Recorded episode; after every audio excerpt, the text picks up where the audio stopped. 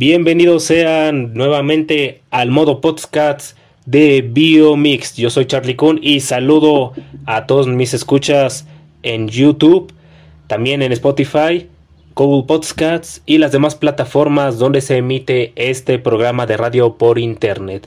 Es un gusto volver aquí a las emisiones, nada más y nada menos que de fútbol, uno de sus temas favoritos, y qué mejor que realizarlo en compañía de otros dos grandes senseis y especialistas de la temática. Saludo con mucho gusto a Taito Echi, el historiador más grande de Twitch, donde en su canal pueden disfrutar de juegos, té, galletas, mientras hablan de historia. Y también saludo con mucho gusto a mi buen hermano Gotze, historiador, gran historiador y por supuesto un gran maestro de este deporte del fútbol. ¿Cómo están muchachos? Ah, muy bien, muchas gracias. Muchas gracias de nuevo por invitarnos. Estoy, estoy contento, estoy viendo hasta un tanto, eh, ¿cómo se llama esto? Pues nervioso para ver, porque pues, va a ser un tema un tanto controversial, pero pues hay que hablarlo, ¿no? Y bueno, buenas, buenas tardes a todos. Igual un gusto estar con ustedes y pues, ¿qué les digo? Es un son temas que me gustan mucho platicar, entonces creo que es un, es un buen momento para, para hablar de, fútbol ahorita que pasaron los Juegos Olímpicos. Efectivamente, efectivamente, Gotse, y justamente como lo dices, noticia de ocho columnas. Allá era, teníamos y debemos este, justamente hacer plática perceptiva de este tema porque Fracaso rotundo de la selección mexicana por partida doble, tanto con CACAF como por Juegos Olímpicos. Primeramente la Copa Oro. Si Gerardo Martino, el Tata, tiene dignidad, mañana mismo estará presentando su renuncia ante la federación y dejarle el paquete a alguien que sí sabe de fútbol mexicano, no ese extranjero extraterrestre. o es lo que es lo que diría yo, tal vez desde primera instancia. Ah, ¿cómo crees? Es lo mismo que le dijeron a Hugo Sánchez y ese güey no renunció luego, luego. Ah, ah, espérate, espérate. Es que no es lo mismo enfrentar en la final y fracasar con el mejor Estados Unidos de todos los tiempos, con figuras como Bocanegra, Tim Howard, uno de los mejores porteros del Manchester United, con Landon Donovan, el astro número 10 de Estados Unidos, Brian McBride, Kobe Jones, Clint Matthews, a fracasar con la selección alternativa de Estados Unidos. ¿O tú qué opinas, Gotze? Estoy en un punto, en un pez, porque si bien, por ejemplo, se critican mucho los extranjeros como con respecto a su compromiso acerca de, cómo van a resolver los problemas de la selección. Eh, yo como Martino, eh, no sé, le tengo un cariño porque él vive de la escuela de Marcelo Bielsa. Entonces yo no dudo de que su compromiso está en 5 en la selección. Creo que tal vez este fracaso se podría se debía se debe más a, a la falta de jugadores, porque creo que varios jugadores estaban lesionados, por ejemplo Raúl Jiménez está lesionado y algunos otros están con en los Juegos Olímpicos. Creo que tal vez tener otras alternativas, otro tipo de defensas. Yo, con la portería no, no hay tanto problema, creo que eh, Talavera sí era el portero que debía estar de titular. No, la verdad no creo que Ochoa debería de haber estado eh, jugando de titular la Copa Oro. Pero sí creo que en el, en el resto del plantel eh, sí hubo una falta de jugadores, también hubo lesionados. Y bueno, sí hubiera sido muy diferente, por ejemplo, con el Chucky Lozano, con Raúl Jiménez. Por ejemplo, en la defensa creo que eh, los que fueron a los Juegos Olímpicos, que es el Cachorro Montes y y Johan Vázquez hubieran jugado un poquito mejor. O bueno, tal vez hubieran sido otra alternativa más que, que por ejemplo, el error que tuvo Carlos Salcedo. Entonces, yo diría que no. No creo que sería tan sería muy injusto decir que, que corrieran a, al Tata Martino. Creo que lo que debería de suceder es que más bien deberían de, verlo como un problema. O sea, también no es como que la selección de los Estados Unidos haya jugado con el plantel B y es un plantel horrible, o sea, también tienen jugadores bastante interesantes. Creo que el portero, por ejemplo, tuvo grandes destellos. creo que jugó muy bien y aparte ya se les ve más comprometidos. Yo creo que más bien es un prejuicio de que los mexicanos tienen que destacar en el fútbol más que los norteamericanos y eso es lo que hace que muchas personas caigan en ese en, ese argumento de que deben de correr al Tata Martino. Entonces yo creo que más bien en ese aspecto se debe de, aguantarse más. Y bueno, tal vez un tema sobre la mesa en esto es que, por ejemplo, cuando estuvo un mexicano que es Miguel Herrera, se jugó de la misma manera. O sea, pasamos a la final eh, con un penal inventado hacia Panamá.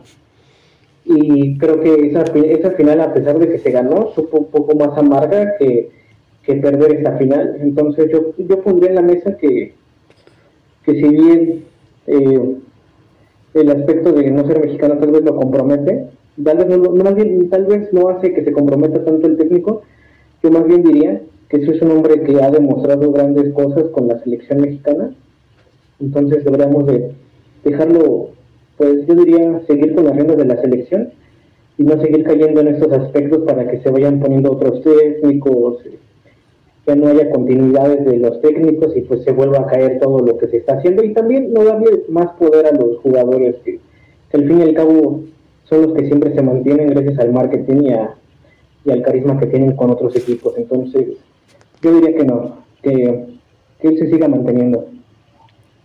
Fíjate. De la selección, no sé qué opinan ustedes.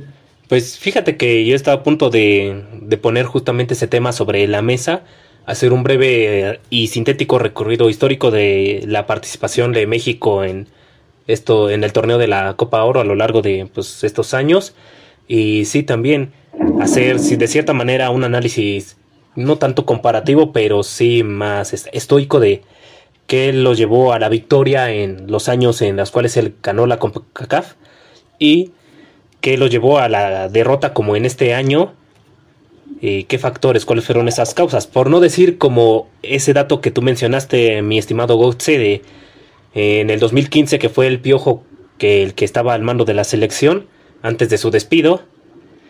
Fue la, la mera FIFA promocionó la final con México como uno de los protagonistas, ya que pues es un gran equipo que deja entradas de dinero enormes y no tenerlo en la final de uno de tus torneos, pues obviamente generaría pérdidas y subliminalidades así, que obviamente la gente en internet parece que no conoce o no sabe, o yo veo bastantes debates en, todas las plataformas de internet sobre múltiples y múltiples personas que comentan lo mismo. Qué bueno que estamos aquí para, para poner todo sobre la mesa como debe ser y como tiene que ser. Entonces, pues con respecto al historial de las participaciones de la selección en la Copa Oro, Sí ha habido varios factores que han propiciado tanto derrotas como victorias. Por ejemplo, esta derrota, coincido contigo y estoy de acuerdo, se lo atribuiría también a varios jugadores, unos que jugaron bien, que sí tuvieron una buena participación. Está el caso de Alfredo Talavera, que se comportó como un gran portero. Y otros casos como el de Salcedo, que la verdad sí yo cuando lo estaba viendo jugar y sus, sus niñerías, ¿no? Eh? Sí, este, que se me caía a mí la cara de la vergüenza. Sin mencionar de que, ¿quién le dijo a Funes Mori que era... Eh, ¿Quién le dijo, más bien, quién le dijo al Tata que era buena idea naturalizar a Funes Mori para jugar este torneo? Entre otros jugadores más. ¿O tú qué piensas, Taito? Es un poco mal, ¿no? O sea, creo que la selección mexicana ha tenido sus encuentros con naturalizados y han tenido muy buenos resultados. Eh, a mí me sorprendió, la verdad es que mucha gente lo pedía, pero sí me sorprendió, por ejemplo, que pidieran a Funes Mori, eh, también que en algún momento llegaron a pedir, tal vez más como, como mame, pero pues pedir a Ormeño.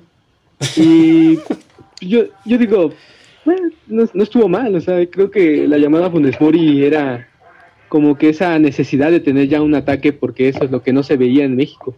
Tenía una buena media, pero nunca se concretaban las jugadas hasta que llegaba Raúl Jiménez. Eh, en la llegada de Funes Mori pues le trajo justamente ese ataque que necesitaba México para el momento.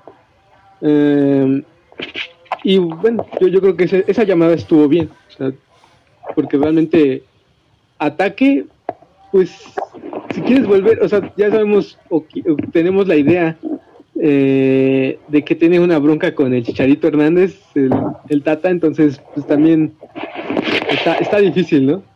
No, no tener este, una punta. Ahora con lo de...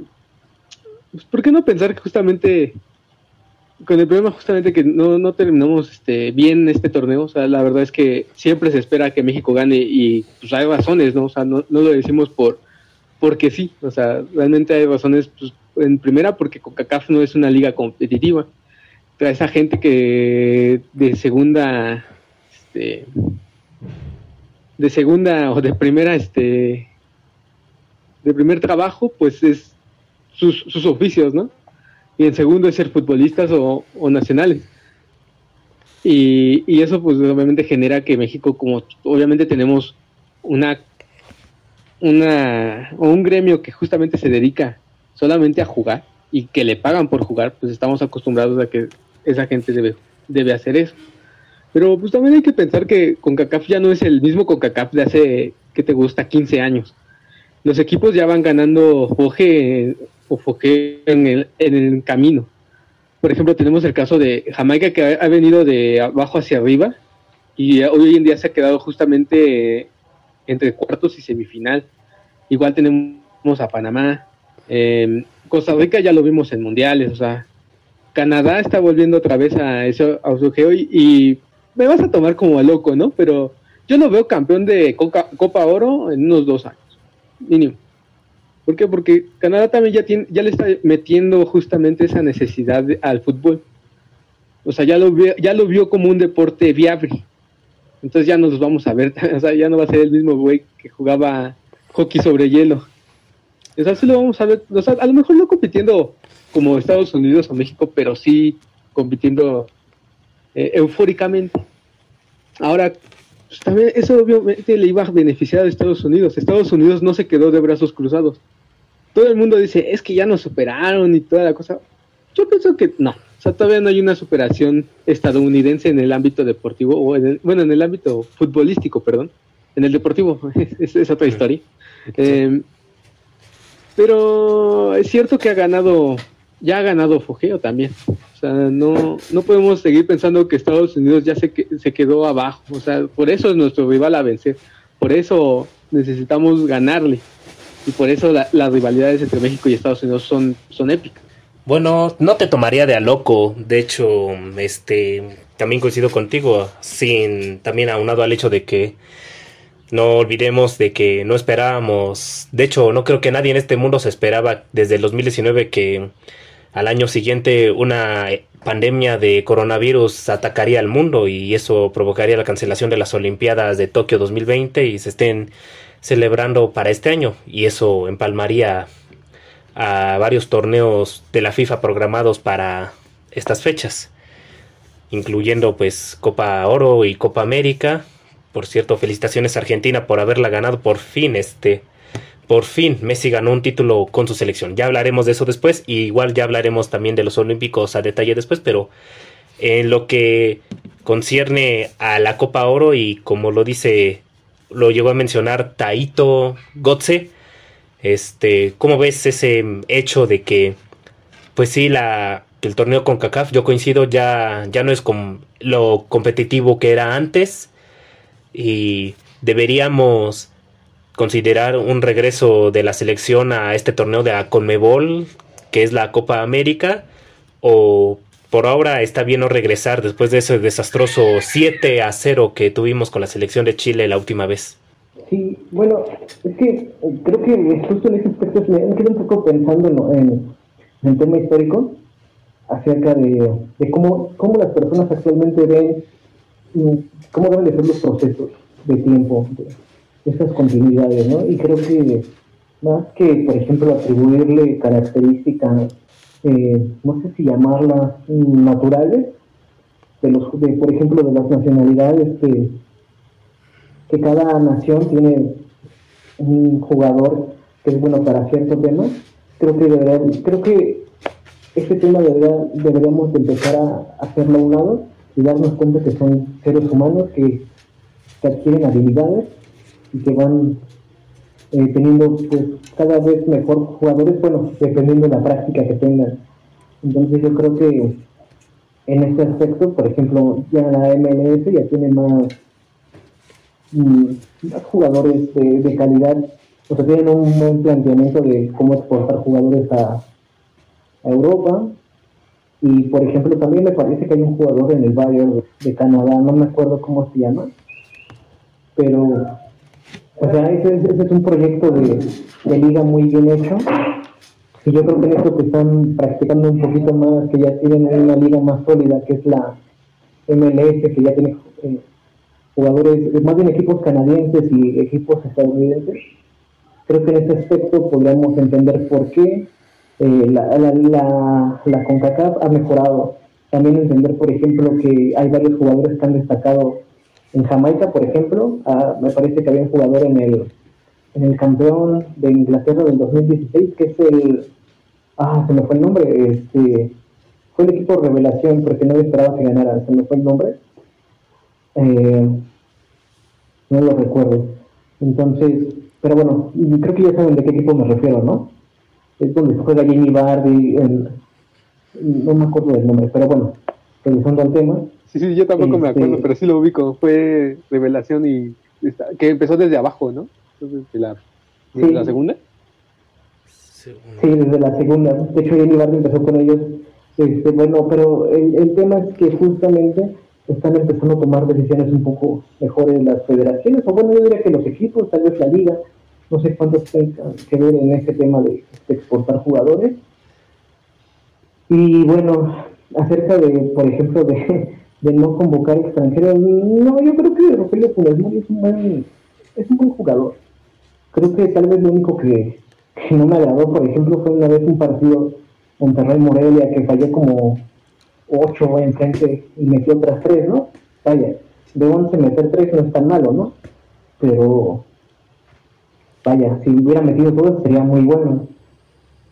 Pero creo que no, creo que no, no estuvo tan mal su convocatoria, tal vez, como les había comentado al inicio, el hecho de que Lozano se hubiera lastimado y no tener, por ejemplo, otros jugadores que puedan ser diferentes a las posiciones eh, que, que, tenía Martino, por ejemplo, planteadas, no sé, meter eh, delante, por ejemplo, jugadores en las bandas, delanteros en las bandas que entraran, ya no mandar centros, creo que hubiera cambiado. Pero vaya, eh, considero que, que, este tema de la selección mm, tal vez no deberíamos de tomarlo tan, tan, tan a pánico, bueno, con mucho pánico, perdón, eh, tal vez deberíamos de pensar un poco acerca de, ver otros deportes. Porque creo que el fútbol es un deporte muy, muy importante en México, pero creo que es muy notorio las malas decisiones que se toman.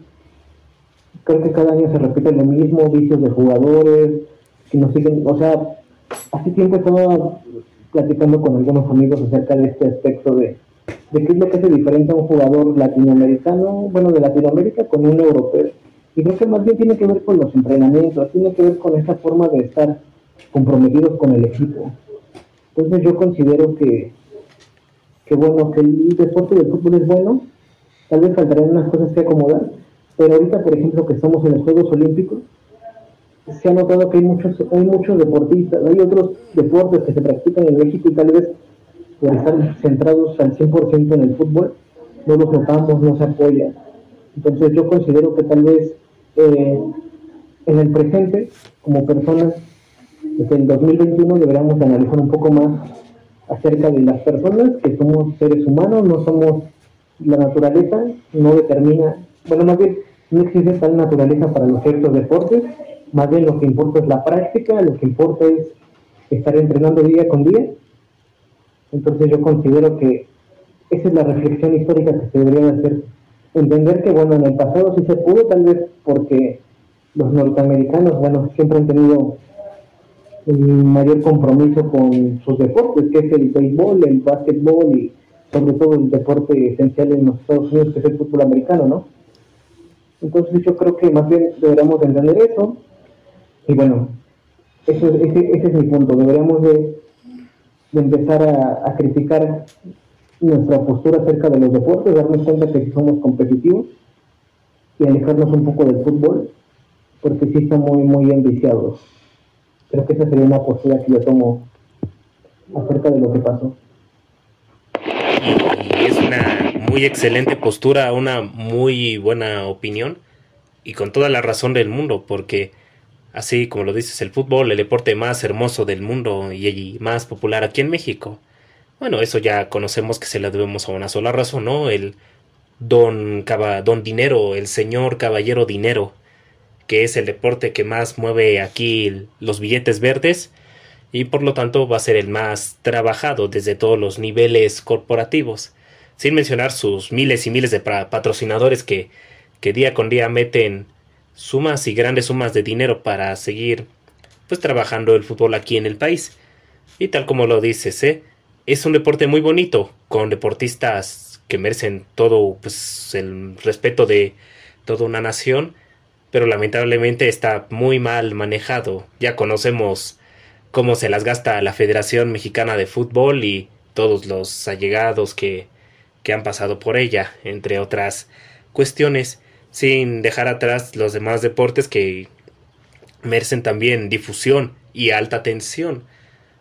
Tenemos, tal como lo decías, eh, básquetbol y por qué no soñar o tener la meta de tener un gran eh, una propia liga mexicana de, americano, pero oficial, oficial, no tan a nivel este amateur, una NFL mexicana, ¿por qué no también este tener una NBA mexicana ya profesional, una liga de básquetbol profesional, entre otras cuestiones eh, del paradigma deportivo? Pero bueno, como no mueven tanto dinero como el fútbol mueve, pues dejemos esos deportes a un lado, salvo el béisbol por otros motivos. En fin, y tal como lo mencionabas, Gotze, pues te, volteamos a ver a los Olímpicos de que hoy en día están celebrándose en, en Tokio en este año, por cuestiones que ya conocemos. Y ya que lo mencionas y hacemos énfasis en ello, veo a un desempeño de la selección muy bueno. La verdad, a mí me ha gustado y se ha ganado todo, toda mi admiración como la selección olímpica mexicana sí se la ha rifado, la ha roto, sí ha salido avante. Lamentablemente, pues Brasil se llevó la fortuna en este último partido, dejándolo a, a ellos compitiendo por la medalla de bronce contra el anfitrión, contra Japón.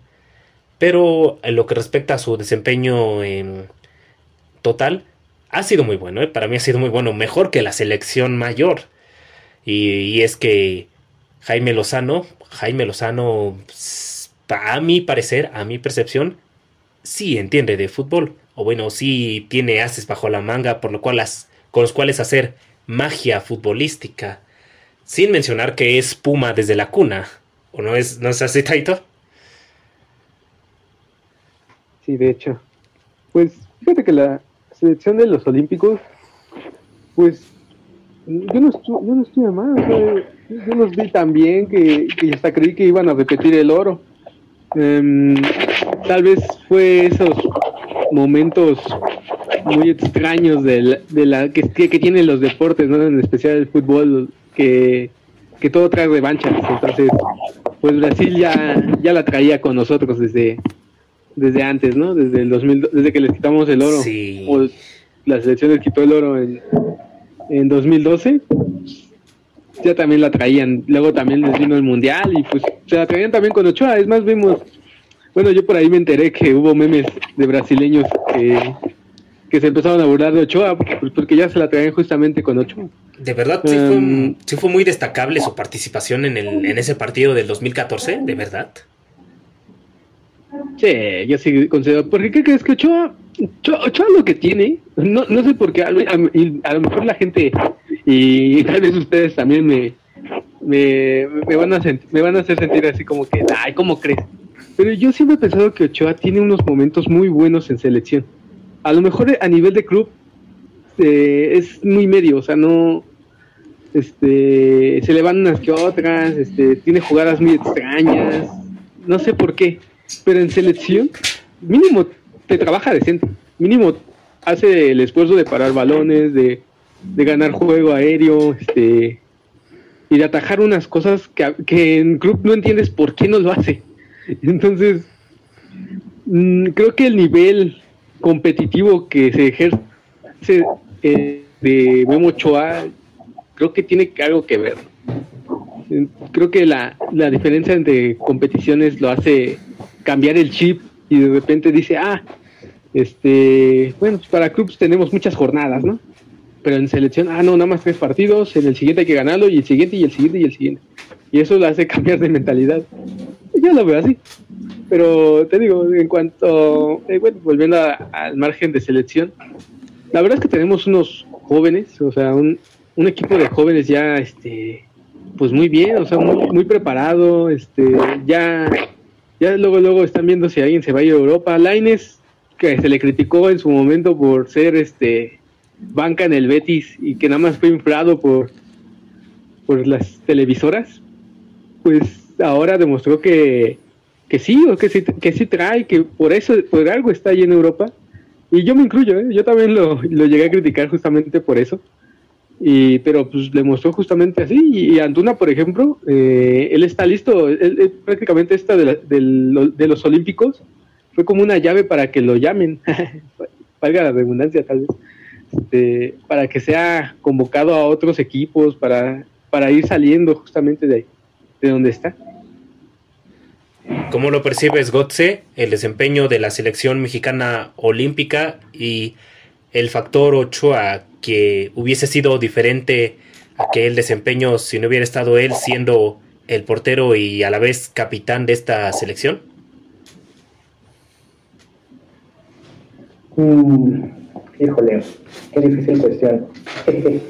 no, no, la verdad es que no. No, no, no es tan difícil. Yo creo que, como decían Taito, el, este tema de tal vez de la selección que son pocos partidos, probablemente el hecho de que yo siento que Ochoa juega muy bien debajo de los tres palos, pero no, no sabe, por ejemplo, hacer otras cosas que el fútbol actual pide, que es, por ejemplo, salir a, a checar, hacer un poco más de, hacer un poco más corta la cancha para que no te lleguen tanto.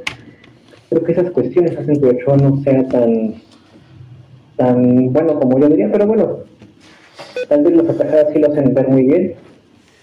Yo creo que, eh, bueno, yo creo que este, este nuevo equipo de, jóvenes, a diferencia, por ejemplo, del 2012, el 2005, creo que ya hay más conciencia de lo que pueden llegar a ser, pero fue gracias a los que han pasado antes. Sobre todo la del 2005, que yo creo que fue la que marcó primero, después la del 2012, que pocos jugadores se rescataron. Hay muchos ahorita que ya no juegan o están en otras, de, bueno, no sé, por ejemplo, Liga Balompié Mexicano, sin equipos. Entonces, creo que esta selección sí tiene para más. Creo que sí tienen algunos otros, otros jugadores sí tienen un poco más de talento que otros. Algunos otros son un poco más inflados, pero no quiere decir que no tengan talento. Pero vaya, creo que, creo que sí, creo que tenemos una buena selección. Bueno, un buen análisis, pero otra vez creo que, que vaya, creo que bueno, no sé, tengo un poco de desconfianza por lo que pueda suceder acerca del fútbol. Y bueno, también creo que últimamente nosotros que vivimos en la ciudad, o sea, hemos, hemos visto, por ejemplo, cómo promocionan un poco más el, el básquetbol y el béisbol, ¿no? Entonces podría ser otra vez el surgimiento de estos dos deportes y tal vez pues la calidad del fútbol mejore porque ahora sí ya va a haber menos apoyo económico, entonces ya los jugadores van a tratar de ser muy buenos, se les va a pagar un poquito menos. Pero o van a buscar esos lugares de los que se pagan pues un poco más y yo creo que sí puede llegar a mejorar el fútbol estos últimos años. Sí, esperemos que mejore y también que se le dé difusión, replico a, a todos los demás deportes. Se supone que le iban a dar más difusión al béisbol, el rey de los deportes. Y no lo digo yo, me lo dijo Taito hace unos años, yo creyendo que otro deporte era el rey, pero no, él me comprobó y hasta los mismos japoneses, patrocinadores y anfitriones de los Juegos Olímpicos, establecen al béisbol como el rey de los deportes. pero eh, sí, efectivamente, esta, de esta selección yo puedo rescatar muchísimos elementos que tienen un gran futuro. Este, no lo hago con Ochoa porque bueno, él ya tiene ya una larga trayectoria, ya yo ya lo veo consolidado por decir que ha hecho ya todo lo que tiene que hacer en el fútbol mexicano. No es que no le quede mucho tiempo, pero sí, este, yo, yo sugiero el aprovechar todo lo que queda de su trayectoria para, de su trayectoria para poder cosechar más triunfos si es posible, claro, de su parte. A quien sí este también le reitero todo mi respeto y mi admiración es a Jaime Lozano, ¿eh? el actor que de verdad hizo un tremendo trabajo con esta selección y yo le veo muy buen futuro para su carrera de director técnico. Si de por sí como jugador fue tremendo, ahora como entrenador se la va a romper ¿eh? y la va a romper muy bien. Es más, yo hasta podría decir que él, yo apostaría por él para ser el entrenador de la selección mexicana mayor. No creo que haga un, un mal trabajo si lo tachamos que apenas este, está, está iniciando, pero yo, yo sí apostaría por él, por ser el entrenador de la selección mexicana mayor. Pero bueno, obviamente las personas tendrán su punto de vista distinto. Y ya que vamos con ello, pues podríamos sintetizar el hecho de que pues nos fue en la CONCACAF como nos fue debido a que varias circunstancias se juntaron para que no saquemos nosotros los mejores resultados. Podemos decir o atribuir de que si los Juegos Olímpicos hubieran jugado el año pasado como debían jugarse y no hubiéramos tenido tantas bajas de estrellas importantes, la selección mayor hasta hubiera ganado la, la Copa Oro. Y ya que hago mención de ello y de su historial, es un tanto curioso cómo la, la selección ha ganado, las veces que ha ganado la Copa Oro, ha sido, ya lo habíamos mencionado, con Guillermo Ochoa al mando del arco. Es, es un tanto curioso, por no decir coincidente. No, no sé cómo lo ven ustedes, pero pues eh, ha sido un tanto curioso como estos últimos años que hemos ganado la Copa Oro haya sido con Ochoa al arco y cuando Ochoa no está en el arco, pues no lo hemos ganado.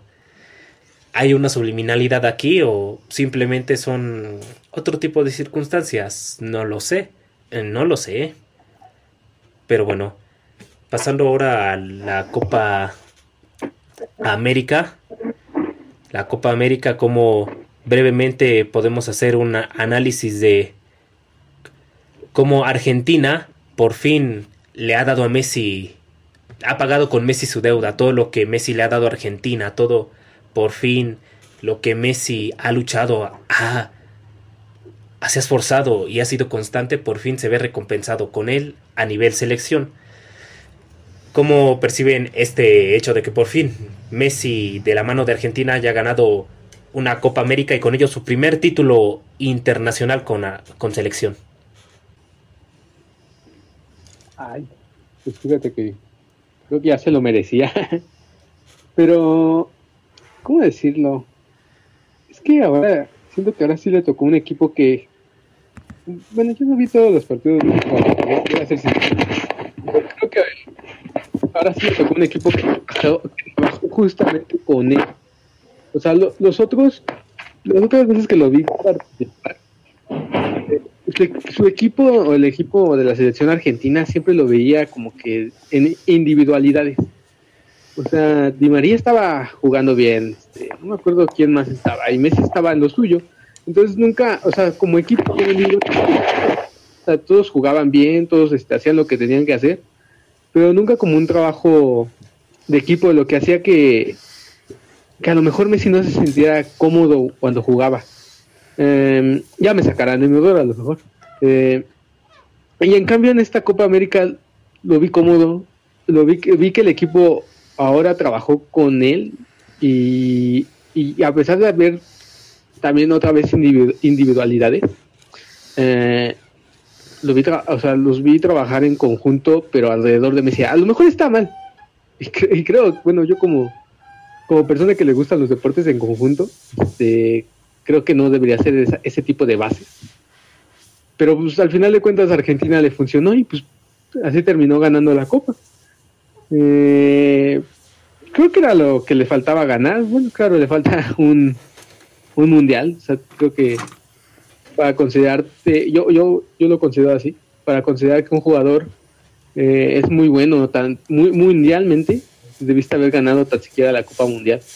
No es requisito, obviamente que yo, yo, yo lo entiendo, pero este pues te deja como que ese mal sabor, ¿no? De, de no haber ganado la Copa Mundial o los Olímpicos. ¿Y cómo lo ves tú, Gotze? Ya este, siendo sintéticos, esto ya consolida a Messi como oficialmente el mejor jugador del mundo por arriba de Cristiano o ese debate este pues es de nunca acabar y no hay jugadores, no hay mejores jugadores en el mundo simplemente. Mm, yo diría que, es que compararlo con Cristiano, yo creo que el hecho de compararlos no, no debería existir, porque son dos jugadores que, o sea, la manera de jugar fútbol son muy diferentes, son muy distintos a los demás. Tal vez la diferencia de ellos dos la misma, es comportamiento profesional. Creo que nunca nos hemos visto con, con conflictos, por ejemplo, de los que entra Neymar, de, de que cada vez que se cumpleaños de su hermana no está jugando, este problema que tuvo con el Barcelona de tanto dinero, ¿no? Ellos dos sí creo que los podemos llamar los mejores jugadores del planeta a, distintas maneras. Muchos, por ejemplo, a Messi como el jugador, ¿no? Que ya tenía dado los poderes del fútbol, ¿no? Y Cristiano es el, el claro ejemplo del esfuerzo, ¿no? Yo diría que no, o sea, básicamente los dos aprendieron a jugar y mucho y pues se lograron, eh, se lograron consolidar, ¿no? O sea, no es, no es solamente porque hayan adquirido el talento y no, o sea, eso no existe. Otra vez creo que volvemos a esta postura, ¿no? De que ciertas personas tienen características especiales. Otra vez creo que para los que nos están escuchando, van a hacer un poco más de conciencia de que eso no existe. O sea, todo, todo se va dando, todo se va dando. Y bueno, respecto de lo de Messi, creo que sí fue muy merecida la Copa América. A, a mi parecer, un poquito más fácil de. Porque vaya, solamente después de la fase de grupos, dos equipos quedan fuera. Entonces ahí ya es un poco más viable eh, ganar, a, pegar un poco, mm, bueno, pasar a la siguiente ronda. Y después creo que en algunos otros medios he visto, por ejemplo, que las únicas dos selecciones que más imponen es la argentina y la brasileña, que son las dos que llegaron a la final. Creo que a diferencia de, de estas dos, el resto de los equipos no son tan, tan buenos. Creo que México sí les llega a competir muy bien. Entonces, creo que el hecho de que haya ganado la un malestar, ¿no? Un tema que hablado mucho en las redes sociales, de que Messi nunca haya ganado la, la Copa América, un título con la selección mayor, ¿no? Porque él sí había ganado Juegos Olímpicos. Entonces yo creo que, que sí, a mí me parece que fue un gran torneo para Messi, y creo que lo que hizo que ganara, a diferencia de otras veces, creo que más fue un poco la consolidación de, del delante 9 porque las veces pasadas yo creo que no era un mal jugador Gonzalo Higuaín, solamente no pudo meter el pie cuando se necesitaba. Y eso creo que no, en, en Argentina sí se lo cuestionaron demasiado, creo que sí lo veían muy mal, como una persona pues, casi que como un traidor a su padre, ¿no? jugador que no, que no era bueno, pero a mi parecer era muy, era, era un buen jugador. Entonces yo creo que la diferencia de esta, de este torneo a los otros simplemente fue pues Mm, yo diría que tal vez un poco de variantes. Por ejemplo, Di María nunca había podido jugar una final bien, siempre estaba lastimado. Si recordamos la final del 2014, estaba lesionado. La Copa América del siguiente año estaba lastimado. Y después la Copa América Centenario, que la del 2016, también estaba lastimado. Entonces, creo que sí se notaba un poco eh, el hecho de la falta de, Di María como jugador. Pero creo que esa es la única, creo que son pequeñas diferencias, porque eh, Argentina ha tenido equipos muy competitivos, o sea, se han cambiado jugadores, pero ha tenido equipos muy competitivos. O Higuaín, no sé por, este, por Lautaro, ¿no? Pero vaya, o sea, por el resto del equipo eh, no ha cambiado mucho.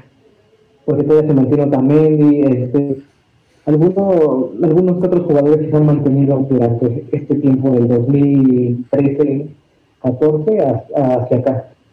Entonces creo que no hay mucha diferencia. Y bueno, también el hecho de, de, dudar de Messi creo que no, o sea, tal vez también lo que yo creo que este título le hizo sentir a Messi es un poco liberado, porque creo que esa presión de ser de los mejores dos jugadores del planeta hace que se esperen cosas mágicas de ellos y creo que al fin y al cabo son jugadores, o sea, ellos pueden fallar penales, pueden cometer errores y algo que yo creo que Messi se hace que ha hecho, por ejemplo, los últimos torneos con Argentina es competir mucho. Tal vez, no sé, en 2014 lo vi un poco decidioso, no, no estoy muy seguro. Pero estos últimos torneos sí lo he visto con muchas ganas. Por ejemplo, la, una Copa América antes de esta última, lo había visto competir mucho. Ah, pues la Bicentenaria, no, una después. Lo había visto competir mucho, ir por balones. O sea, como esas ganas verdaderas de ganar un título, ¿no? Y pues en este momento ya pudo y qué mejor que contra Brasil, ¿no? Que también tiene buenos jugadores. Entonces, para concluir, diría que, que solamente hay dos muy excelentes jugadores en el planeta que hagamos de un lado esa, otra vez esas creencias de que cada jugador es superior a otro. Bueno, estos dos, estos dos jugadores que es Cristiano y Messi son los mejores por que así se les fue dado.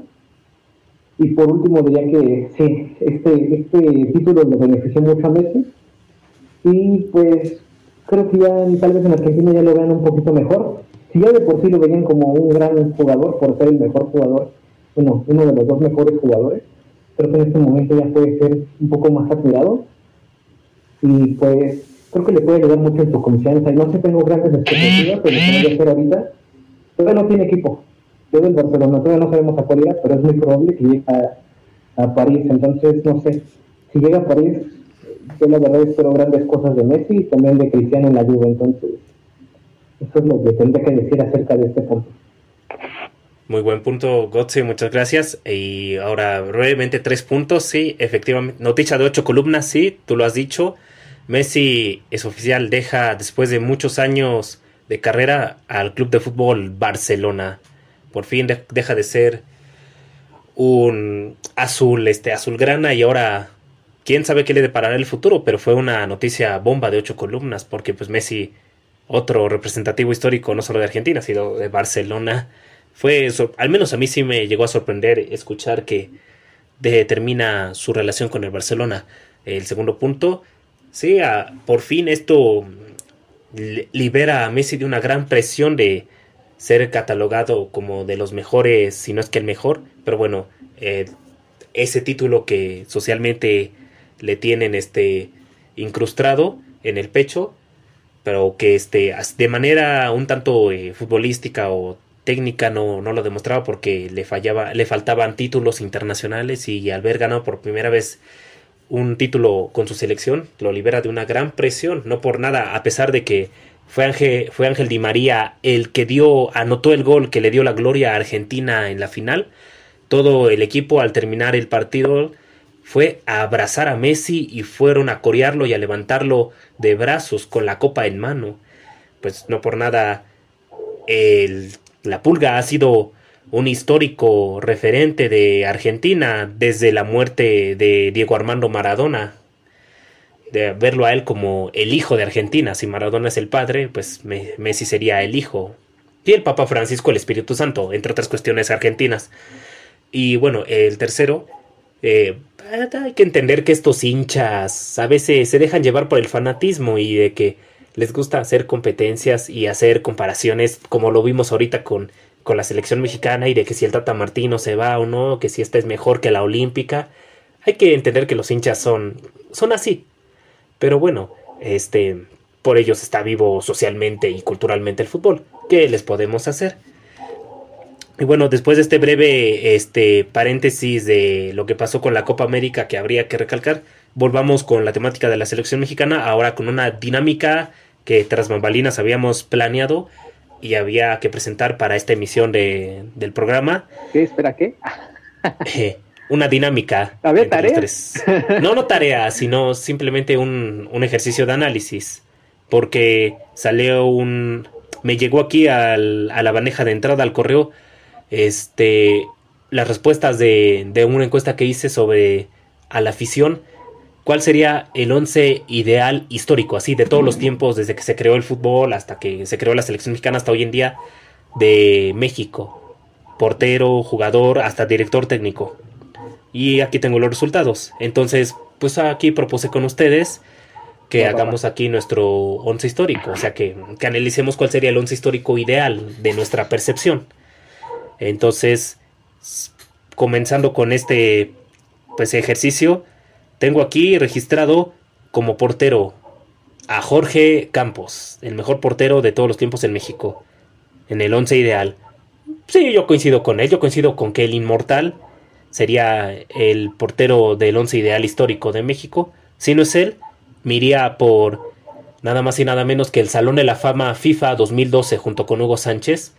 El cinco mundiales, por el primer jugador en, en jugar cinco mundiales seguidos en la historia nada más y nada menos que Antonio Cabo Carvajal.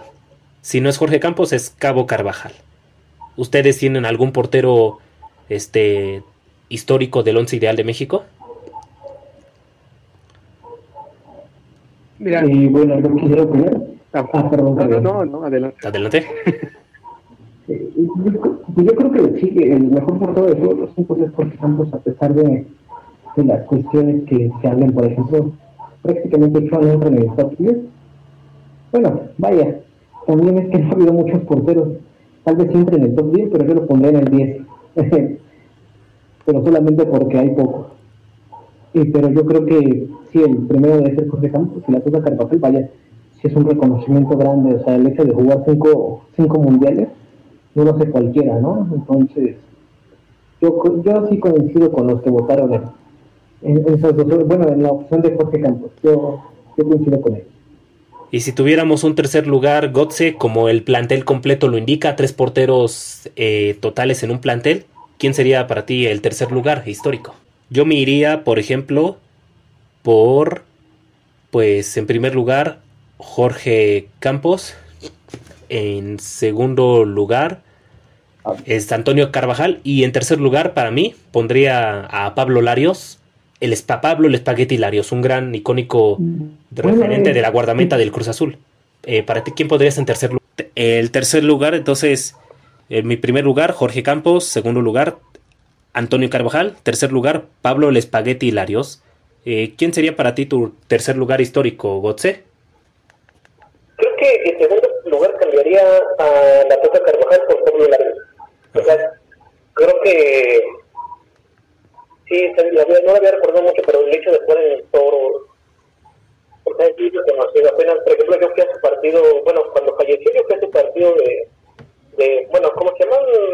De, de reconocimiento, jugó su hijo, jugó toros contra Puma, y se le recuerda mucho, entonces vaya, creo que sí lo pondría en segundo lugar.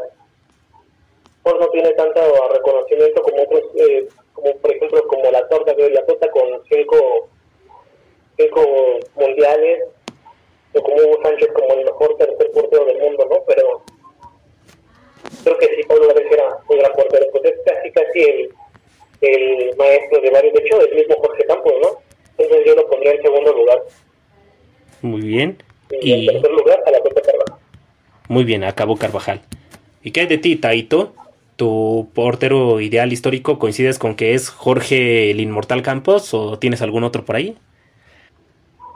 Pues es que, bueno, yo, quería dar una pequeña introducción.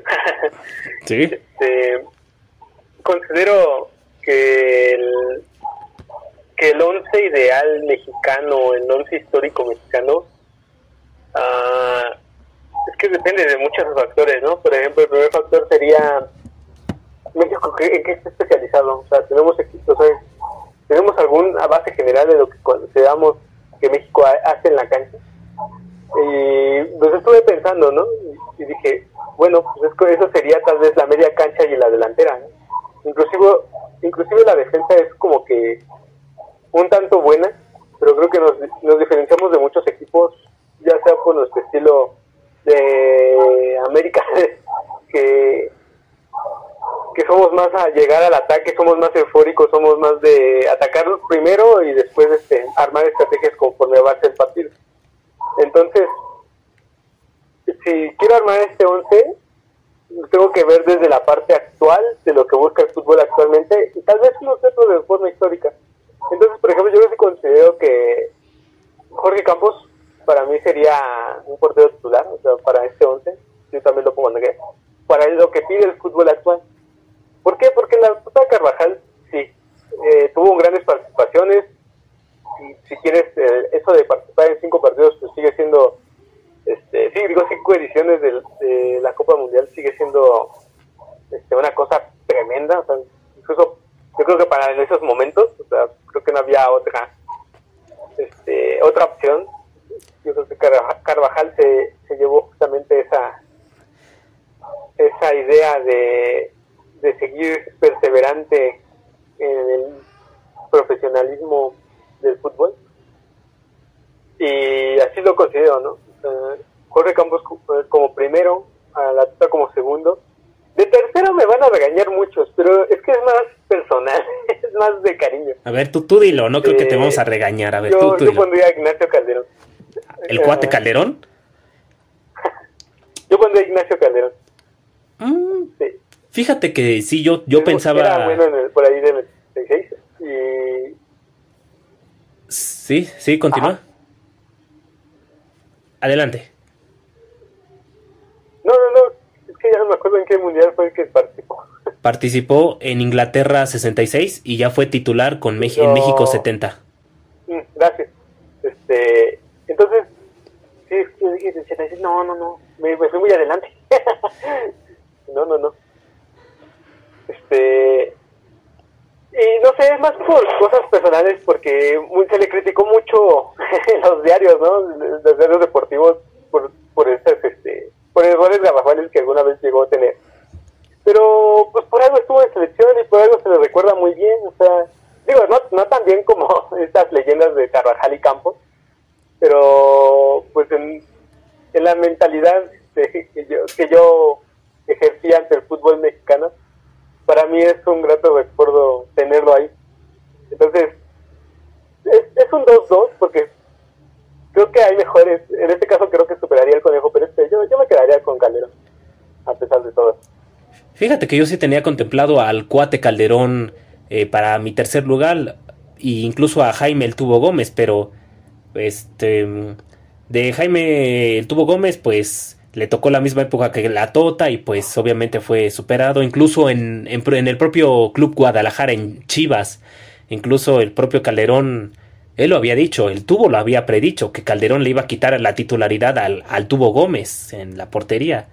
Y con respecto a Calderón, fue un gran portero, sí tuvo sus momentos medio así, errores, pero lo que pasa es que sí lo crucificaron mucho en, el, en México 70, en aquel partido contra Italia en cuartos, los que serían octavos de final, porque pues técnicamente le costó su carrera, pero yo no te regañaría a ti por poner a Ignacio Calderón en el tercer lugar, ¿o tú lo regañarías, Gotze?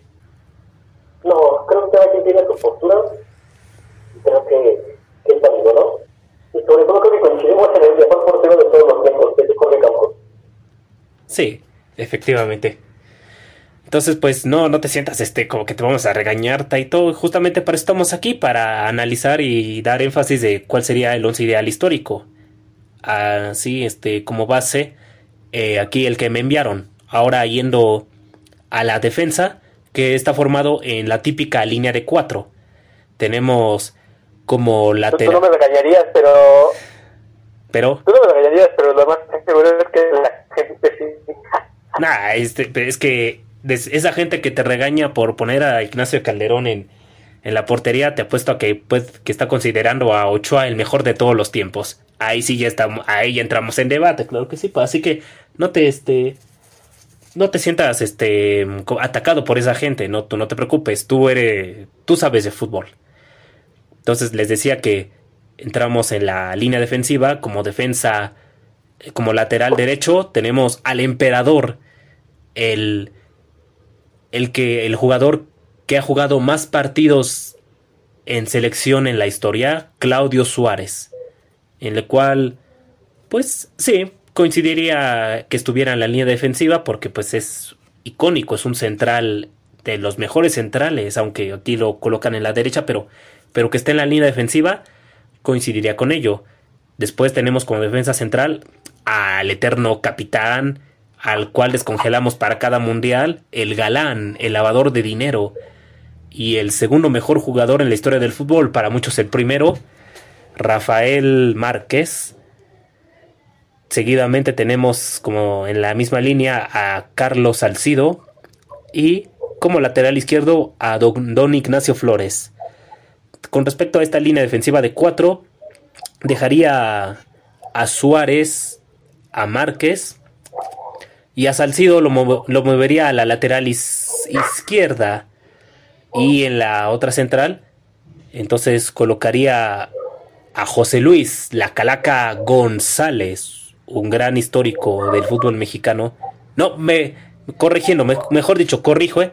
También quitaría a Carlos Salcido y pondría a nada más y nada menos que a de los mejores capitanes que ha tenido la selección mexicana y un gran icónico y el mejor tirador de penales de esta misma, Gustavo el Halcón Peña. Esa sería mi defensiva ideal. Claudio Suárez, Rafael Márquez, José Luis González de Acalaca y Gustavo el Halcón Peña. ¿Ustedes cómo lo perciben, muchachos? Adelante. Creo que está interesante tu defensiva. Creo que entiendo justamente, bueno, por ejemplo, yo pongo, por ejemplo, yo pondría, bueno, más bien, creo que esta cuestión, por ejemplo, de logros y, habilidades es la cuestión que debe de poner a los titulares. Después ya los que, por ejemplo, los que hayan tenido, los logros, pero a lo mejor les queda su habilidad, o, el polo contrario, creo que serían los segundos que se escogerían, ¿no? Y creo que en este punto escogiste muy bien. Por ejemplo, entiendo un poco por qué escogiste Carlos Salcido. Creo que los han hecho de ganar olímpicos, de haber jugado con la selección, o sea, creo que esto sí lo pone Rafael Márquez con el hecho de también haber jugado en Barcelona y haber tenido varios logros, lo hace poner. Eh, sí, creo que es muy, muy, muy buena el planteamiento. ¿Y qué hay de ti, Taito? Yo también pienso lo mismo. O sea, no, yo no cambiaría mucho. Yo no cambiaría mucho tu, tu cuatro. La verdad es que a, lo mejor por querer poner... Ah, ya después te, mostraré la, la línea de tres, pero yo, yo me quedaría con línea de tres. Línea de tres, eh, ajá. Pero justamente no, no podría jugar línea de tres porque tenemos dos centros. Es que justamente no podría quedarme con la línea de tres porque dejaría fuera a los dos grandes centrales que, ha tenido México en el a finales del siglo XX. Entonces, no, no lo vería como... O sea, me gustaría que México jugara línea de tres, porque por lo mismo que les estaba diciendo. Tenemos una media impresionante y una delantera que a veces da, da miedo y pues justamente cuando nos falta media, tenemos una buena delantera y viceversa. Cuando tenemos muy buena, muy, media, muy buena media, nos falta una buena ofensiva. Eh, pero justamente no, no, no, puedo no puedo sacar este a dos grandes centrales que es este el emperador Suárez y y el Kaiser Márquez entonces yo me quedo justamente con tu línea de cuatro con dos centrales como Claudio Suárez y Rafa Márquez eh, las laterales sí pondría Salcido la verdad es que ha sido un un este, lo que le falta, ¿no? Pero me, gusta su, juego, es aguerrido, es este va por el balón y a pesar de su de su edad cuando fue las últimas veces de ya los últimos partidos que tuvo pues no dejó no dejó nada o sea yo creo yo, creo que dio todo dio todo en cada partido y que estuviera en Olímpicos era algo que, ya le tocaba no o sea, yo creo que ya era algo que sí se necesitaba. En la derecha no sé eh, no sé quién pondría, sinceramente. yo creo que me quedaría con tu opción, yo, creo que está bien con este. ¿Con cuál de los dos? ¿José Luis González La Calaca o Gustavo el Halcón Peña? Ah, el Peñón, sí. Ah, el Halcón. Ok. Sí, porque necesitamos a alguien que sepa cobrar muy bien los penales y nada, nadie mejor como él. O bueno, o Cuauhtémoc Blanco, al rato vamos este, con ello. Pero este, continuando, vamos a la media, como dice Taito, la buena media que tenemos eh, aquí formada en línea de 3 o línea de 4 si quieres, pero bueno, aquí nos las enviaron con línea de 3 y tenemos los siguientes nombres: Capitán Alberto García Aspe, Benjamín Galindo, un gran referente del Chiverío, y Don Ramón Ramírez, icónicos nombres, ¿eh? Grandes jugadores, la verdad. Aunque si de mí dependiera el once ideal histórico, haría solo una pequeñita, una pequeña modificación. Yo este cambiaría a este Ramón Ramírez por Cuauhtémoc Blanco porque aquí este bueno aquí no les anotan como delantero cuando realmente Cuauhtémoc este juega su posición fuerte es de medio campo por el gran este tiro por los grandes pases que hace la técnica de juego eh, aéreo sin mencionar que es un gran cobrador de tiros libres y también de los mejores cobradores de penales en la historia de México, por no decir que él es el oficial y eh, otro gran capitán, el Temo en sí. Pues en el medio campo yo pondría a Temo, me quedo con, con Beto García Aspe, el capitán, y Benjamín Galindo, un referente del Chiverío. Sí, lo dejaría ahí y a la vez no, porque si me dijeran una opción además de Benja Galindo, pues diría Chance, bueno, Chance lo sustituiría por, por Tena, por Luis Fernando Tena, o por Tomás Balcázar, el abuelo de este, de Javier del Chicharito, justamente, su abuelo, por Tomás Balcázar. ¿Ustedes tienen algún referente para su medio ideal histórico?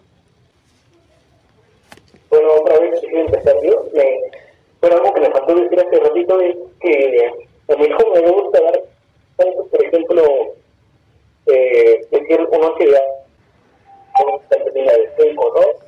Entonces yo creo que, bueno, pero sí lo que más recuerdo, por ejemplo, creo que hablando de mi generación como tal, creo que recordamos mucho como grandes líneas, por ejemplo, podríamos poner actualmente Andrés Guardado, ¿no? Uh de la generación de mis padres, podríamos hablar de hace y bueno, creo que solamente me gustaría mencionar a ellos, porque como les digo, no, no me gusta decir de los porteros, creo que hay un reconocimiento. De los defensas, eh, creo que también sería lo mismo que los medios y los delanteros. Bueno, también en la delantera también hay casi el mismo tema que en la portería, ¿no? Pero los medios creo que sí bastante buenos, ¿no? Pero creo que sí es de los más conocidos, ¿no? De los que mi generación recuerda más como le decía actualmente Andrés Guardado, Ape, este, bueno, es generación de mis padres, entonces, pero ellos hablan bastante de ellos, ¿no? Entonces, creo que, sí, creo que, no sé, tal vez me encantaría este, ponerme un poco más, este, ¿cómo se llama? Con un poco más de rigor para ponerme en idea, pero creo que sí estoy de acuerdo con lo, con lo que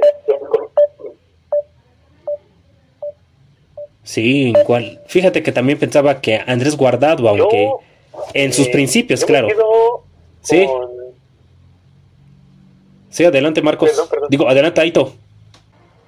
No, no, no, Bueno, te, brevemente, brevemente. Pensaba en Andrés Guardado como si hablas del el guardado del principio, el guardado que fue al Mundial del 2006, el del y el del 2010 ya últimamente ya lo veo un poco más apagado. Eh, solamente eso, nada más. Adelante. Oye. Mm, mm, mm. Creo que le faltó, bueno, al menos si lo vemos de una forma histórica, deportiva. Uh, sí, fue un gran capitán, la verdad es que tuvo un gran, este, un gran, una gran trayectoria futbolística y aún creo que la puede llegar a tener todavía pero no, no sé, para mí yo no lo veo, no sé por qué, tal vez algo le faltó, siento que algo le faltó ahí. Eh, en cambio, por ejemplo, con Ramón Ramírez, eh, es más gusto personal también, porque que me encantaba cómo hacía sus tiros libres, no, no, es de los mejores cobradores que he visto en toda mi vida, en mi corta vida. Este, me, me encantaba cada vez que grababa el balón. Y creo que el, más recordado fue su tiro libre contra Ecuador, ¿no? De Ecuador o Colombia, la verdad no me acuerdo. Creo que, creo que Colombia, creo. De, de, sí, ¿no? Creo que sí fue Colombia, la verdad no, también desconozco también este, qué, partido fue. Luego lo averiguamos, pero, adelante. Me encantaba ese, ese tiro. Este, Mm, ciertamente también mencionas que Cuauhtémoc Blanco estuvo más en la media cancha y yo creo que también lo dejaría ahí. Yo no tendría problemas que jugara porque es un referente, o sea, al final de cuentas tú sabes que él él juega a esa manera, él, él es un ícono de la, de la selección y tenerlo ahí es, es perfecto, o sea, haría, o sea, es un referente y al final de cuentas creo que abriría juego para mucho más. Yo lo tendría como un medio ofensivo. Este, para que no pierda justamente esa esa dinámica también de, de anotar goles, de ser este, referente en ataque, pero también pues, armando este, jugadas. o sea, yo creo que estaría bien. Y como- igual con una línea de tres, yo me quedaría con eh, Luis Pirata Fuentes. Este Ah, cabrón. se me pasó. Es una cosa, pero ¿Cómo? es, es una cosa, pero también tremenda. O sea, el primer jugador que fue llamado Europa, Sí. este, una bacha de muy buena por allá con, con los tiburones. O sea, también referente histórico para el fútbol mexicano. ¿Cómo rayos pude haber olvidado a Luis Fuentes, el pirata? Caray, eh, qué, qué bueno que lo mencionas, ¿eh? A veces, este, a veces me decepciono a mí mismo. No, es, es como se me pasó. Se me pasó, ¿eh? Sí. Se me pasó tremendo, pero bueno, muy buenas este sus este sus aportaciones. Y pues entonces ya yendo avanzando, yendo ya al- a la punta de la cancha, ya al- la posición favorita de aquí de Taito. Este tenemos anotados a una línea de tres con estos tres elementos, Cuauhtémoc Blanco, Javier Hernández el Chicharito y Hugo Pentapichichi Sánchez. En, personalmente, ya bueno, ya había dicho que Cuauhtémoc yo lo movería, a la media.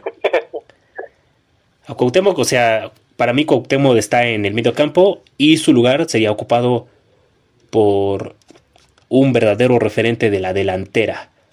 Un gran matador, literalmente. Luis Hernández, el matador. Por no decir el jugador mexicano con más goles, goles anotados en un mundial de fútbol. Tremenda actuación en Francia 98. Sin mencionar este, los demás partidos en los, demás, en los torneos de los 90 ya de, de la última década de, de los 1900.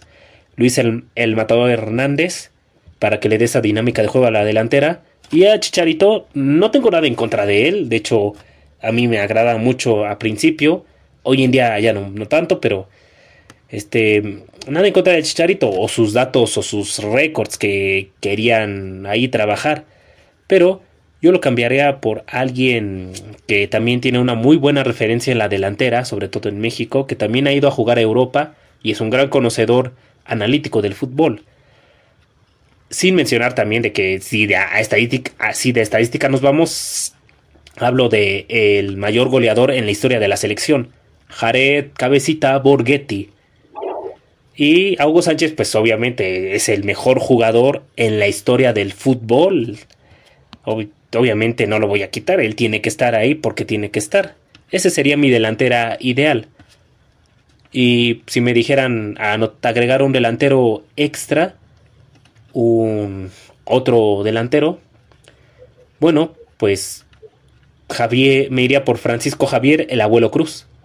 Si tuviera que agregar otro delantero, pero en sí ese sería mi once, mi delantera ideal histórica. ¿Ustedes cuál sería la suya? Eh, quiero volver a empezar aquí. Adelante, adelante, Gotze. Perdón, Haz lo que quieras. Adelante. Eh, bueno, eh, eh, um, creo que, por ejemplo, por méritos, tal vez Hugo Sánchez no deja en la selección. Sin embargo, todos sabemos que tiene mucho talento, ¿no? O sea, jugar en el Madrid, tener cinco títulos de goleo, ¿no? Y no sé, ahí tal vez, o sea, yo tengo mucho cariño a Hugo Sánchez, ¿no? O sea, al señor humilde le tengo mucho cariño por ser un gran jugador. de mi pana. Sí, es Humilde que te mi pana, humilde, sí. pero, es- que- este, un ejemplo tal de vez dentro,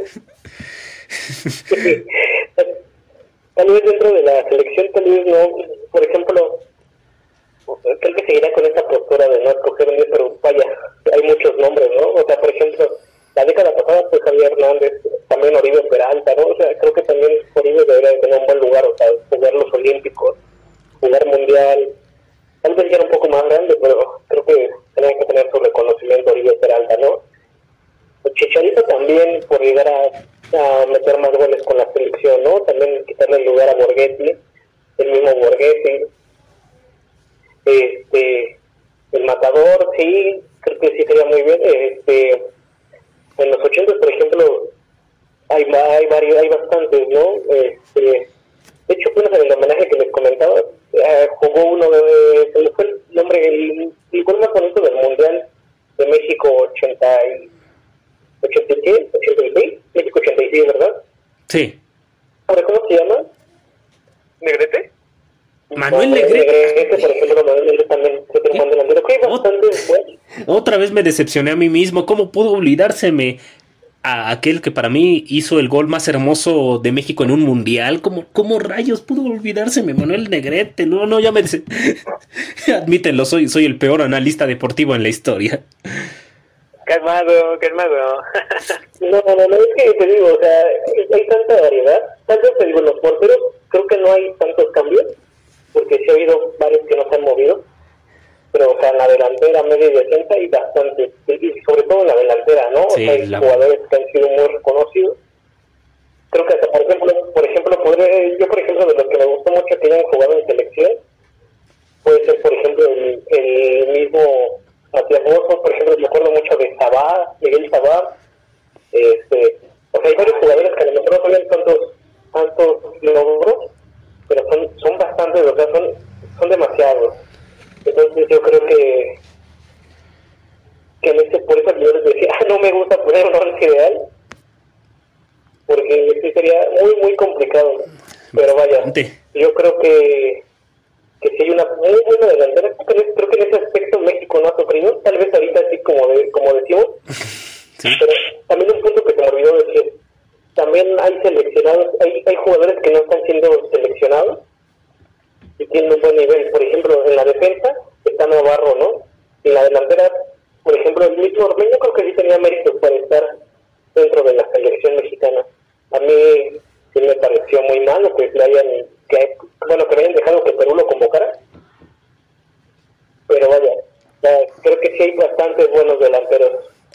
Pero bueno, si tuviera que escoger al mejor delantero, mejor delantero, creo que no, creo que no podría, creo que no, pero sí recuerdo mucho, mucho a Oribe, a Borghetti, a Hugo Sánchez por lo que hizo en el Madrid, por lo que hizo en selección, y pues son mis tres favoritos, pero o sea, eso no es mi opinión que sean los mejores, sino digo, son mis favoritos por sus logros, uno porque jugó en los Pumas y en el Madrid, y pues porque sí, vaya, no creo que nunca he visto un rematador de cabeza como era en los últimos años, o sea, ese gol que le metió a Italia, creo que es una cosa de otro mundo, ¿no? Sí. Una cosa que nunca se va a volver a repetir, tal vez, o tal vez sí, pero muy complicadamente.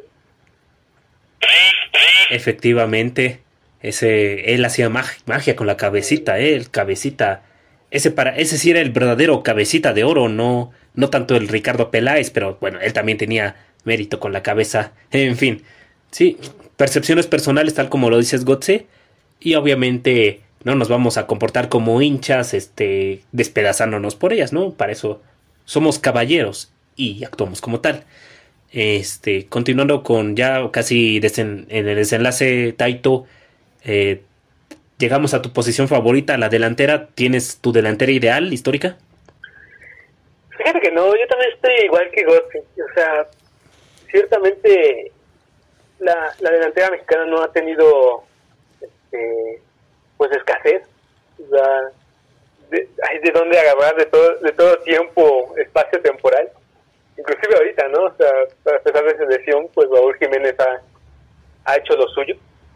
Y si no hubiera sido por ello, no, no estaríamos ahorita sufriendo.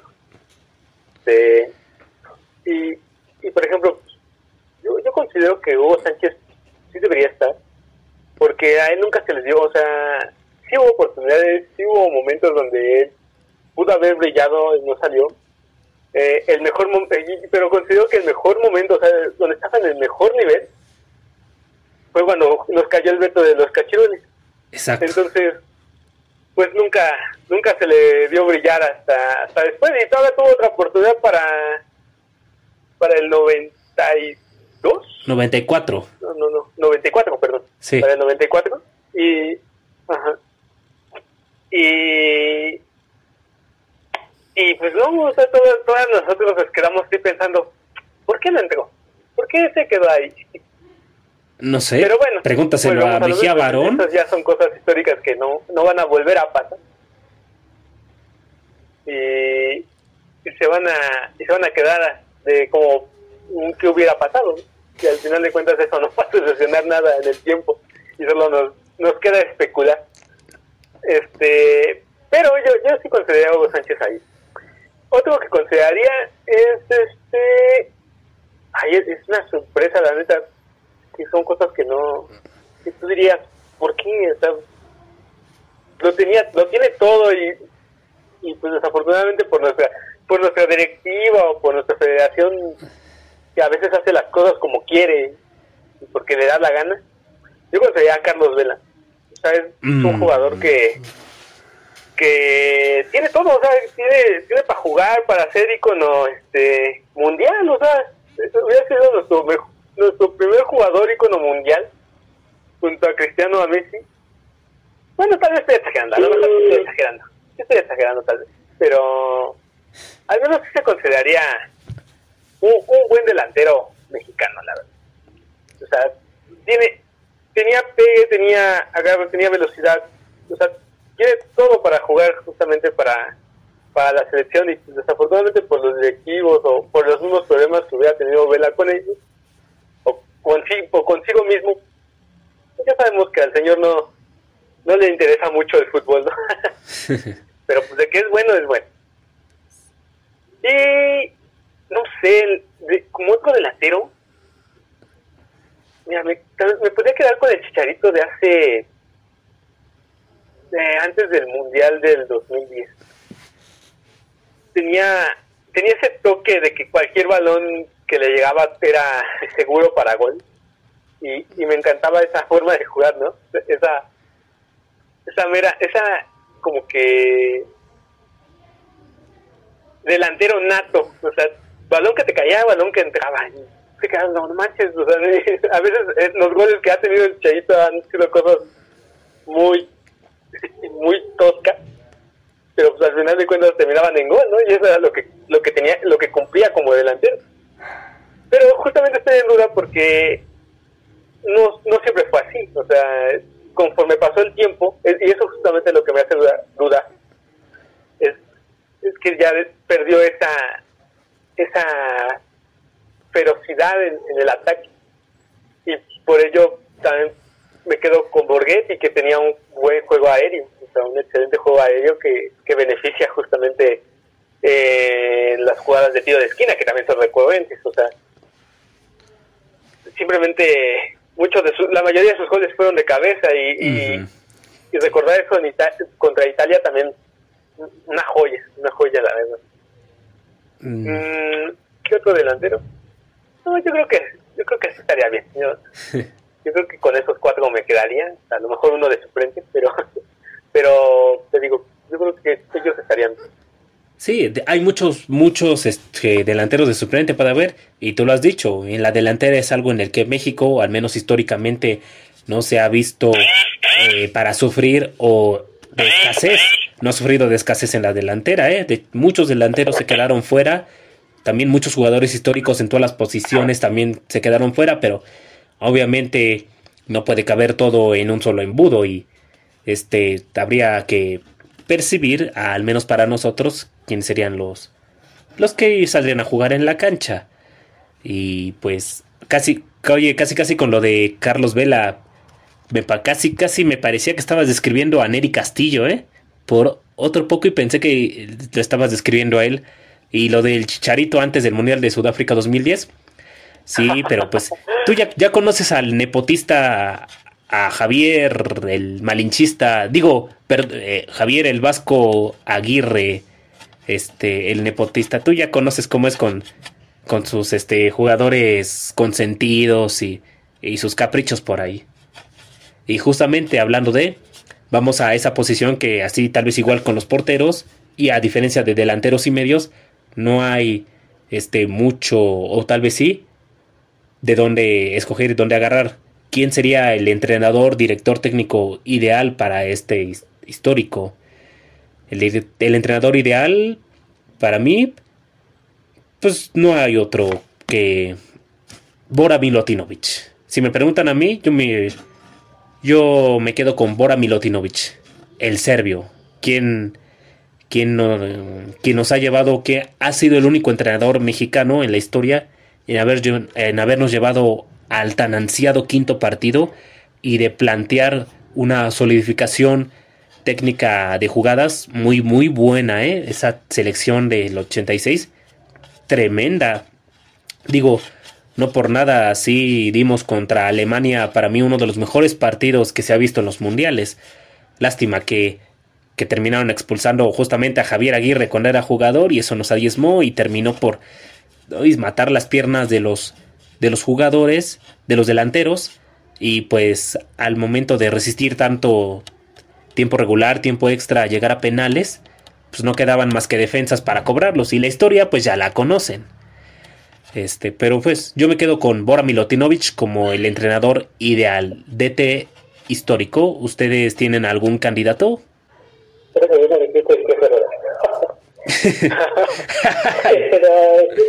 Cuando no, es que sí. Este, qué, complicado, ¿no? También decir que, que bueno que los críticos, tal vez yo con, con Mesa me quedaría tal vez por también por sus logros con equipos y creo que más bien por sus logros con equipos tal vez me quedaría con él tal vez por ejemplo ese eso de algunos conflictos que tuvo en selección pero yo creo que que él hubiera sido creo que se hubieran hecho muchas cosas y la vuelta de plano no, no lo consideraría pues los últimos técnicos creo que no tuvo Sánchez pues sí tuvo problemas también creo que también se le da una oportunidad más. Yo creo que con el Lotito yo me quedaría, pero más por lo que hizo en equipo, no por lo que he hecho en selección, sino porque yo creo que él sí tenía, este, un, ¿cómo decirlo? Él tenía una, una trayectoria en la cual lo respaldar con, con respecto a la selección, vaya, también los resultados no le favorecieron tanto. Mm, es una muy buena opción. Fíjate que Sí, pensaba también en don, e, el profesor don Enrique Mesa, solo que pues los, los, números en la selección no le favorecieron tanto. Digo, este, no todos los días puede ser el artífice del Aztecaso en aquel 2001 y que te crucifiquen por ello, pero a nivel club, ¿cómo, no olvidar a ese Pachuca del 2007 que, ay, daba miedo en toda América? Ganar la Copa Sudamericana, la este, Conca Champions, campeón de campeones y varias ligas de fútbol mexicano.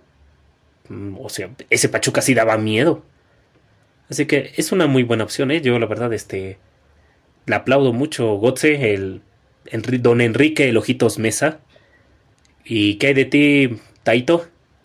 Mira, otro, otro gusto este, personal mío que yo viví justamente las dos. sí, de hecho, sigue siendo personal. Eh, yo me quedaría con, o sea, por la trayectoria, o sea, por tal vez el, el gusto que me dio ver una selección acomodada, este, de alguna forma tácticamente hablando. a lo mejor van a decir, no, pues que tenían otros, mejor, mejor táctica, ¿no? a mí me gustó Javier Aguirre, a pesar de sus de sus este desmanes y, sus este ¿cómo se llama esto? sus gustos, ¿no? Que, le quisieron dar o que quiso darse en la selección del tanto del 2002 como la del 2010 este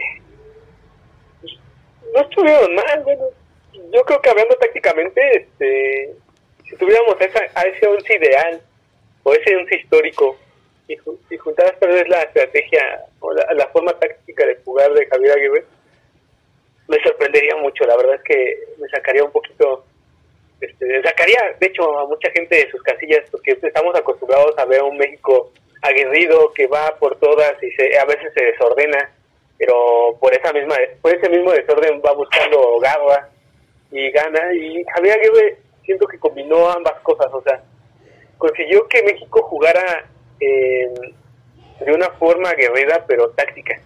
Y a lo mejor se, se veía muy aburrida y al mismo tiempo muy soberbia porque no eran jugadores que tú te esperabas en su alineación. Pero yo creo que por la misma táctica, este, con esos jugadores, o sea, con los jugadores que hemos estado mencionando, haría una combinación, bueno, para mí sería perfecto. Javier el Vasco Aguirre, bueno, sí, no, yo lo llamaría Javier el Bombero Aguirre, porque no por nada nos has salvado de dos procesos a mundial que catastróficos para la selección. ¿eh? Estábamos a punto de quedarnos sin boleto para ir a, los respectivos torneos. Llegó él y apagó los incendios. Eh, lo que no entiendo, ya, ya para concluir, ya para desenlazar ya esta emisión de fútbol, es que ¿por qué en el, en el 2002, en aquel partido contra Estados Unidos que todavía duele, duele y cañón, cómo se enfocó en hacer mover las fichas para que aparentemente para que México perdiera sacando a los güeyes, a los tipos que estaban rompiendo, estaban sudando la camiseta, que mejor jugaban como lo eran Ramón Morales y Gerardo Torrado y meter a dos grandes delanteros, pero que ya no tenía nada que hacer ahí, ahora que sobrecargar la línea de delanteros, eh, como lo era el Beto García Aspe y creo que si mal no recuerdo, Luis también metió al, al matador Hernández a, a jugar para en lugar de los que le estaban rompiendo. Y sobre todo sus polémicas decisiones en el año 2010. Sí, es justo lo que te digo. O sea, es, justo lo que te digo porque porque me queda esa mentalidad de sí, o sea, fue fue demasiado táctico, ¿no? O sea, lo que estabas en ese momento era ataque, ¿no? Pero no era el momento ni anímico ni este técnico para poder hacerlo. Entonces, sí. También es justo, o sea, por eso digo que, la decisión de agarrar a Aguirre pues, fue controversial para mí. Oye, Taito, sí, pero... Este, tal vez no supo combinar esas, sí, sí necesitábamos un gol ante Estados Unidos, pero no, no, yo no pondría a sacarme, sacar a los jugadores que más le estaban rompiendo en ese momento, en ese partido, por los delanteros. Yo los cambiaría por otros otros así que de posibilidad de cambio, no, no precisamente a los que más se le estaban rifando. Y lo de las decisiones de Sudáfrica 2010, pues de, ese hay muchísimas, ¿eh? Pero brevemente, este, el Bofo, Guille Franco, la más criticada que fue el Conejo Pérez. Digo, Ochoa todavía estaba muy verde, para mí todavía estaba muy, muy, muy verde para este, jugar el, un mundial de titular, pero era el mundial de Osvaldo Sánchez pero como no se llevaba bien con él, pues ya conoce la historia y prefirió al, a la joven promesa, al Conejo Pérez.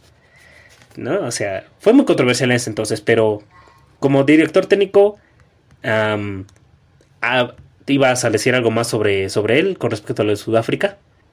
No, no, no. De hecho, con Sudáfrica, hasta yo mismo pienso que el Conejo Pérez, a pesar de tener una gran amistad con él y que en su momento, este, incluso en el Mundial lo demostró que que aún tenía para seguir en el alto nivel, o sea, en el en alto rendimiento, yo creo que no, no era este, justo para Osvaldo Sánchez, ¿no? que ya también le tocaba, a pesar de haber tenido una gran participación en 2006, eh, yo creo que tenía que haber repetido para 2006.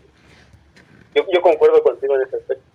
Sí, igual concuerdas que Ochoa estaba todavía bastante verde para ser titular, sin sin mencionar que pues esa lo que quería, todos querían ver a Ochoa para ser titular en Sudáfrica 2000, no se dio y pues ya tuve que ser titular hasta Brasil 2014.